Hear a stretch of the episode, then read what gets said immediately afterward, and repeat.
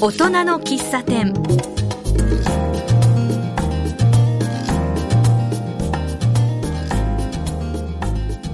この番組はこの街を明るくする元気にするそんな活動をなさっている方をお招きしてお話を聞く番組です。今日のマスターは木村義明です。今日お招きしたお方はフリーライターの広場玲子さんです。よろしくお願いいたします。よろしくお願いします。今日は戊辰戦争のお話からお伺いしたいと思います。今年はあの明治維新150年ってよく言われるんですけど。あそうですね。でもですね東の方から言うと、まあ、特に会津あたりでは戊辰戦争150年と言っております。戊辰戦争っていうのは、まあ、鳥羽伏見の戦いから始まるんですよね。1868年の1月3日に鳥羽伏見の戦いがあって、旧幕府軍が負けて、敗走する幕府軍を追って、新政府軍が追っかけていくという構図です。戊辰戦争っていうのはいろんなところで発生してるんですよね。そうですね。でも結構あの、主流がですね、先日多分セゴドンでやったと思うんですけあ、ど。やってますね、今、セはいゴドンね。江戸城無血会場はいというのが、慶応4年の4月11日にありました。実は無血会場の後、それに反対した人たちが、千葉の市川で戦った市川船橋戦争というのがあって、いろんなところで小競り合いをやっています。まあ、将棋隊っていうのは、うん。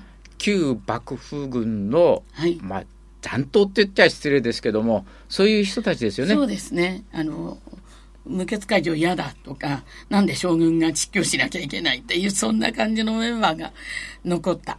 まあ、気持ちはわかりますよね。ねえそうですね。ええでもそこにはあの、全部、全部っていうか、将棋隊トップとナンバー2がいまして、はい。トップが渋沢誠一郎って、え聞いたことある、はいはい、聞いてありますね。渋沢栄一のいとこさんです。ええそういう人と、あと、天野八郎さんっていたんですけど、その二人が、二人の意見が衝突しまして、渋沢さんはその将棋隊を離れちゃって、はい。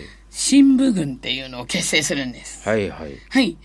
で、その渋沢さんたちは、慶応4年の5月1日に、なんと、田無村に集結しまして、田無村ですか。はい。西光寺、西に光る寺というのを本陣にして、まあ、とどまるわけです。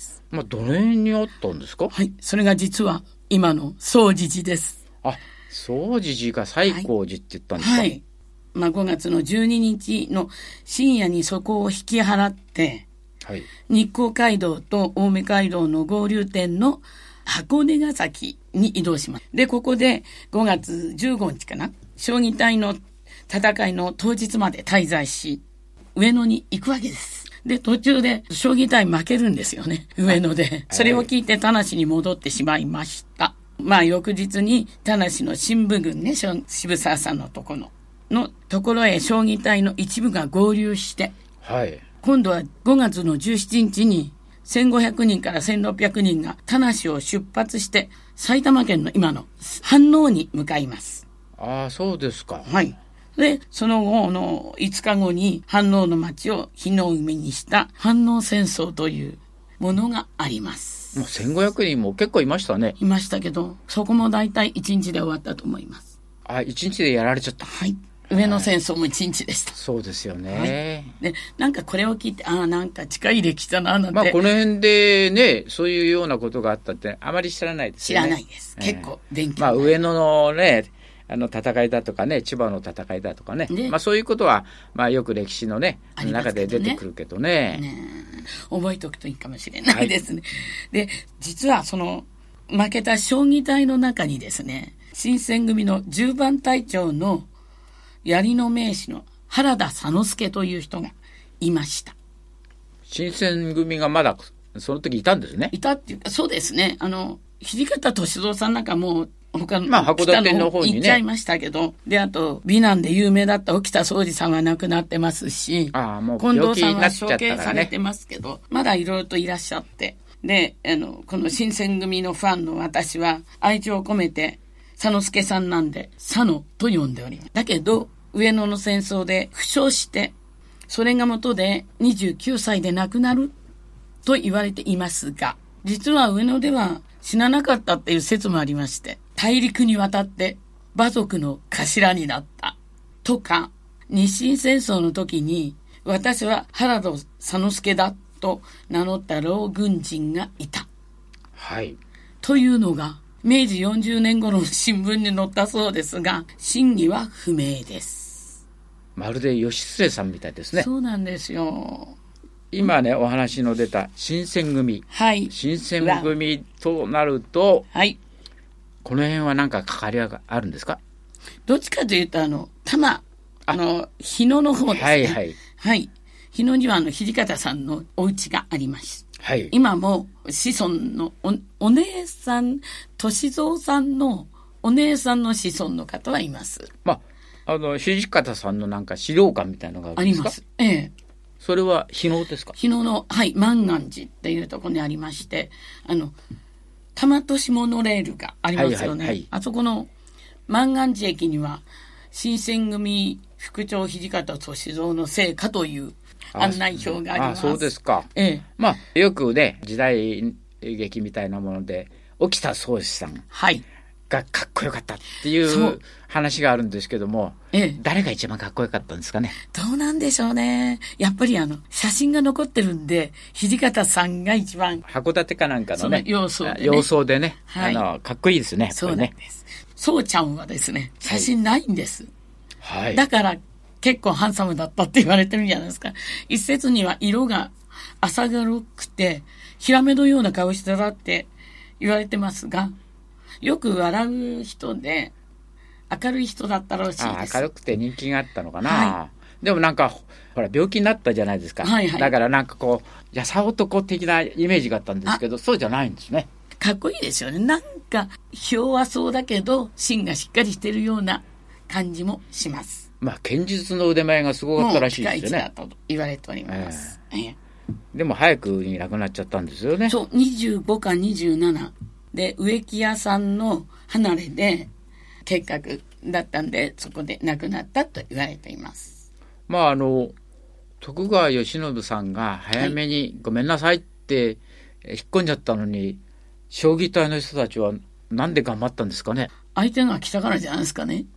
まあ一戦交えないと武士としての意地があるかもしれない。あそういうこともねですよね。あるんですかねでも結構、うんあの、将棋隊の戦いが、まあ一日で終わ終わって、すっごい内容だったらしいんですよ。激しくて。だから、あの、その後かなり、えー経った頃まで夜中になると、誰もいないのに、その、まあ戦場なったあたりから、ええ時の声とか走る音とか聞こえたというような階段めいた話が残っております。そうですか。やっぱり、はい意地でもなんとか、みそうです。たいな感じですかね。そうですね。やっぱり上野って言ったら寛永寺で、徳川家の菩提寺のとこなんで、ここでは、ここで勝ちたいっていうのか、まあ最後はもうここを枕に討ち死にだったのかしらね、と思うんですけどね。徳川の時代に300年近く仕えてきたから、うん。そう簡単にやめちゃうってわけにいかなくて、頑張んなきゃなと思ったんでしょうけどね。ですねもまあいろいろなところで戦ってますけども、勝てなかったんです。やっぱり全然数が違いますから。西から来る、いわゆる新政府はいはい薩長土肥は、あの、来る街道、3ルートあったんですけど、はいはい、そうですね。各藩が、いわゆる自分たちも一緒に行けば勝てるだろうって言って、はい全部あの標準したはい。みたいです。そうですね。初めは、あのねあの少なかったのが、だんだんだんだん、こっちが勝ちそうだから、そうじゃあ一緒についていっちゃおうかな、なんていうのがね、あり増えますねたんですよね。そうですね。ずっとくっついてたのは松山藩はい。と、あと千葉の一つの小さい藩だけだった。あと全部、初めから標準したか、途中で、あの、お前んとこ攻めるぞって言われて、変わったっていうか、どっちかで、ほとんど西軍になって。まあ、脅かされちゃうと、やっぱりね、怖いから、そうなんです。まあ、どっちでもいいや、みたいな。そうそうそう。その点、合図は違いますね。合図は違うんですよね。一つ、あの、高崎藩であるんですけど、あそこの有名人、小栗幸介之助っはいって言って、結構物語にもなってるんですけど、そこも彼はち江戸から戻って実居して、してたんですけど、彼を殺さないとお前んとこを攻めるぞと言われて、はい藩の方で殺したっていう話もあります。じゃあまあ見せしめじゃないけどもそうですね。やらしいことしましたやねらしいですね。その後ずっと東北に行くわけなんですけそうど、ですよね白川が100日ぐらいやってまして、白川先生。白川は長かったんです長かっねたんです。それからその後、日本松少年隊が、ええあの、亡くなった13から14歳の男の子が頑張った日本松の戦争があって、いよいよ会津に行くわけなんですよ。はいわかりましたはいこの辺でですねえー、とゲストの方のリクエストをお聞きして一曲おかけしたいと思いますはい。どんな曲がよろしいですか、はい。堀内孝雄さんの愛しき日々という曲なんですけど、昔やったえ白虎隊のテーマ曲です。ドはいラマの？はい。なんか思い入れがあるんですか？うん、すごく好きだったんで。それではお聞きください後半は新選組会津戦争会津祭りのお話をお聞きしたいと思いますで新選組が好きになったきっかけみたいのはあるんですか？えっと、そうですね。あの、実はうちの姉がすっごい好きで、はい。それのき、あの、つい、ついでっていうか、あれで、あ、面白いなっていう感じで好きになったのと、あと、そうですね、昭和50年代の初めに、漫画家の方で、女性なんですけど、木原敏恵さんって方が、はい。天まで上がれっていう、あの、沖田総司を主人公にしたはいはい。漫画を描いてて、すごい素敵だったので、それがきっかけでハマりました。そうその、はい、うんその後に、司馬遼太郎さんの燃えよ剣でハマりました。はいさらに。はそうい。すると、新選組の中で誰が好きなんですか？そう言われると困るんですけど、宗司君も好きだし、はい土方の歳三さんも好きだし、から、会津の戦争で最後まで一緒に戦った斎藤はじめさんも好きだし、うーん、みんな好きですね。それではあの八王子仙人同心っていうのをはいはいよく聞くんですけども、はい。これはえっと、身分は武士だったんですね。で、きっかけはですね、江戸時代の初めに、はい幕府が武田の維新が残った人たちや、はい諸州の浪人を集めて八王子に住ませて、はい甲州街道整備のために組織されたチームが八王子仙人同心と言われてます。ああそうなんですか普通は農業をやいざとなったら戦うという身分はさっき言ったように武士だったという。はい、はい。そうすると、はい武田に属していた武士の方たち。そうですね。はい。で、私の友達に八王子に住んでるんですけど、お母様が八王子仙人同心の子孫だったっていう方がいらっしゃって、はい。で、お父様が土方歳三さんの隣の集落に住んでた土方さんっていう人がいました。どこを切っても砂漠っていう人がいました。勤労の砂漠の砂漠だっていう人がいて、もちろん土方歳三の大ファンです。普段は農業やってるんですよね、でですいざなんかがあると戦った。桑を刀に持ち替えてはい。で本当に1000人いたんですかねうーん、だいたい総員1000人で100人が一組になったって言われてるんで、そのトップを1000人頭って言われて、だいたいいたみたいですね。随分組織力があったんですあっねたと思います。うん。後々には日光東照宮の板金っていうかあの、務めにも当たったり、あとは、はい幕末の頃には、えっと、北海道の開拓にも行ったって言われてます。あそうですか、はいじゃあこの辺で千人同心の方がなんか活躍した戦なんかあったんですか？どっちかっていうと日光のそれこそあの幕末の慶応4年のあの戊辰戦争の時ですね。あの3月に前任者が急死しちゃったっていうことで新たに行った方がですね日光にに西軍が迫った時に周りの人たち、まあ、あの東軍の人たちと相談してここを焼い焼いてしまうのは忍びないここで戦ってはいけないということで通したっていう話があるんですね。戦わないで。はいはい。西軍を。はい。そのおかげで、今の二社一時ですか。はい。あれが残ってるっていうことになってるようです。あ、東将軍が残ったのは、そう、その方が。戦をしないでくれたおかげでお。かげだ。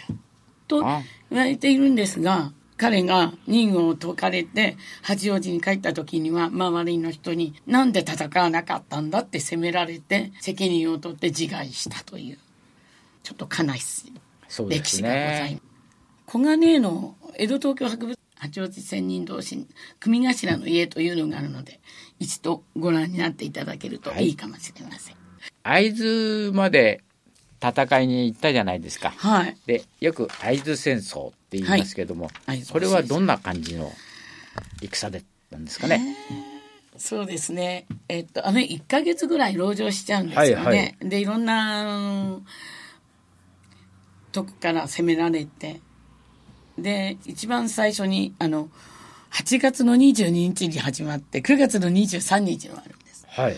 で、一番有名なのが白虎隊ですが、そうですね。ね白虎隊一番最初の日に、あ、そうなんですか？そうなんです早く。一番最初、はい。死んでしまっているんです。で、その後、1ヶ月、あそこで、鶴ヶ城ではい籠城し、はい。9月の23日に、もうこれ以上、あの、やってても無駄というか、ということで、白旗を大手門に上げるって。はい。あの、その中で、あの、あ家老の奥さんだとか子供さんだとかが、はい、西郷太郎さんの、あの、自決したとか、まあはいそういうお話もありますよね。あります。すごい、うん。21人です。ねえ全部か悲しい歴史ですけどもね。あと、もう一つ、戊辰戦争っていうか、有名なのは、数年前にはいドラマになりました、山本八重さんはい。が八重の桜でしたっけ？の桜はい。が有名ですけど、あの方、あの、あのドラマの翌日、翌年から今年まで、はい。会津祭りに5回連続でゲストで来ております。ああ、そうですか。綾瀬はるかちゃん。はい。会津祭りっていうのはどんなはい。祭りなんですか、会津祭りの理念は戊辰戦争で散った先人たちへの感謝と言われていましてもともとは昭和3年に行われた提灯行列が由来になってるんですけどはい。その提灯行列なんで行われたかっていうとえあのと片森さんの孫かな？え。はい。節子さんと秩父宮が結婚したんですよ。はい。それまであの逆賊だと言われね言われていた人がええ皇族と結婚したということで、会津の人たちみんな泣いて喜んだ。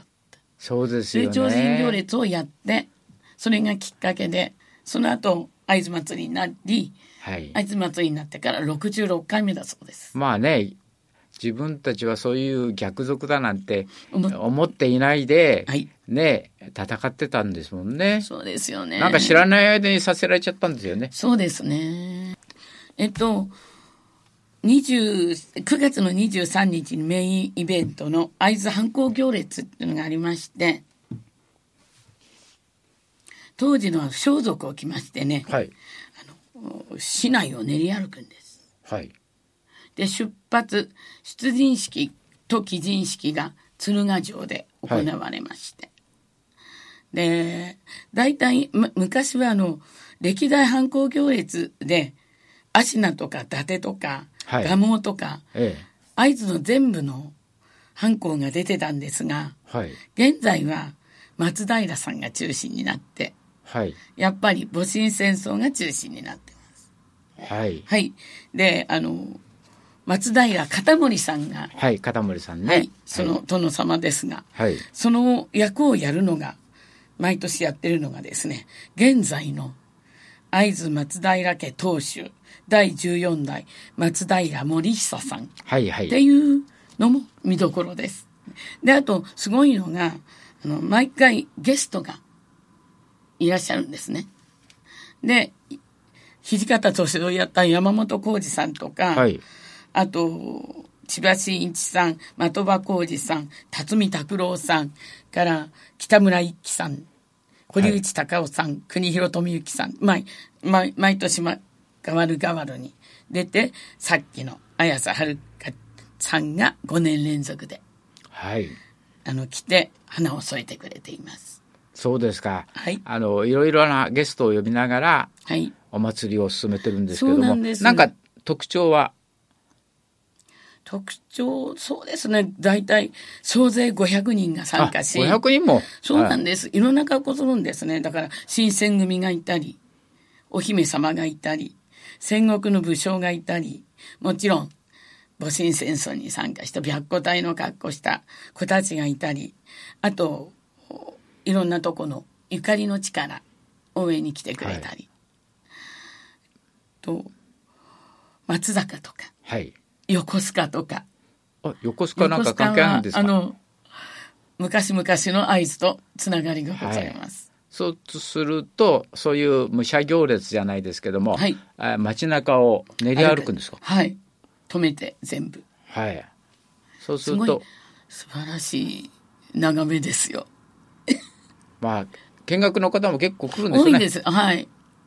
で、あの、横須賀なんかは、横須賀から参りましたって言いながらやってます。はい。でも楽しそうですね。楽しいです。はい。まあやっぱり、新選組が一番目立ちますけどね。あれはあの、日野が、ええ。姉妹都市だと思うんです。日野新選組同好会というのがありまして、はいはいそこで、あれも総勢かなりの人数が行って、あの、ブルーのダンダラ模様を着て、はい。誠。はい、誠に素晴らしいです。はい。うん。でもまあ、姉妹都市とかそういうことではい。盛り上げることはいいことですよね。ね。日野の方で、はい。新選組に関わるなんかお祭りかなんかはあるんですか、実はですね、毎年5月の第2に土日をかけて、日野新選組祭りっていうのがありまして、去年で確か20回だったと思うんです。そうですか。はいまあ、昼間さんはね、あの、新選組大好き女子ですからね。そうです。なぜか、ブシューレディース連合という新選組のファンのグループがありまして、はい。数人はあの、ダンダラの羽織を持ち、はい。もう贈答を持ってパレードしたことあります。あ田無のお祭りかなんかにも出たことありませんでした？実はそうです。仮想行列で、ええええ、ありまして。見ましたね。ああ、恥ずかしいです、ね。いえいえいえいえ、似合ってましたよ。ああ、そうですか。切ればよかった。肩の持ってたんで。そうですよね。はい。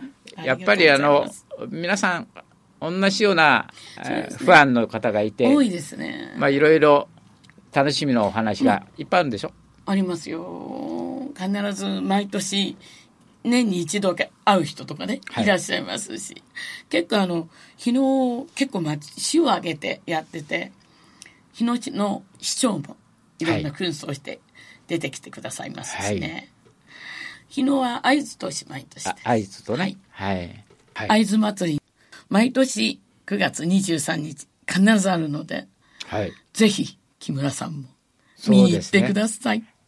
なかなかね、何回も行く機会はないですけどね。ねこの間、あの、お夏にちょっと会津近くまであ、いらっしゃい。行っきましたけどね。やっぱりいいとこですよね。いいですよね。はいお酒美味しいです。あ、そうですね。いいお酒がありそうですね。日本酒美味しいです。はい。はい。お米美味しいし。今度訪ねたいと思います。あはい。ぜひぜひ今日は。フリーライターの蛭間玲子さんに歴史のお話特に新選組や戊辰戦争のお話を聞きましたその中で歴史のお一コマとして田無町も関わっているということはとても勉強になりましたあよかったです。今日はありがとうございましたありがとうございました。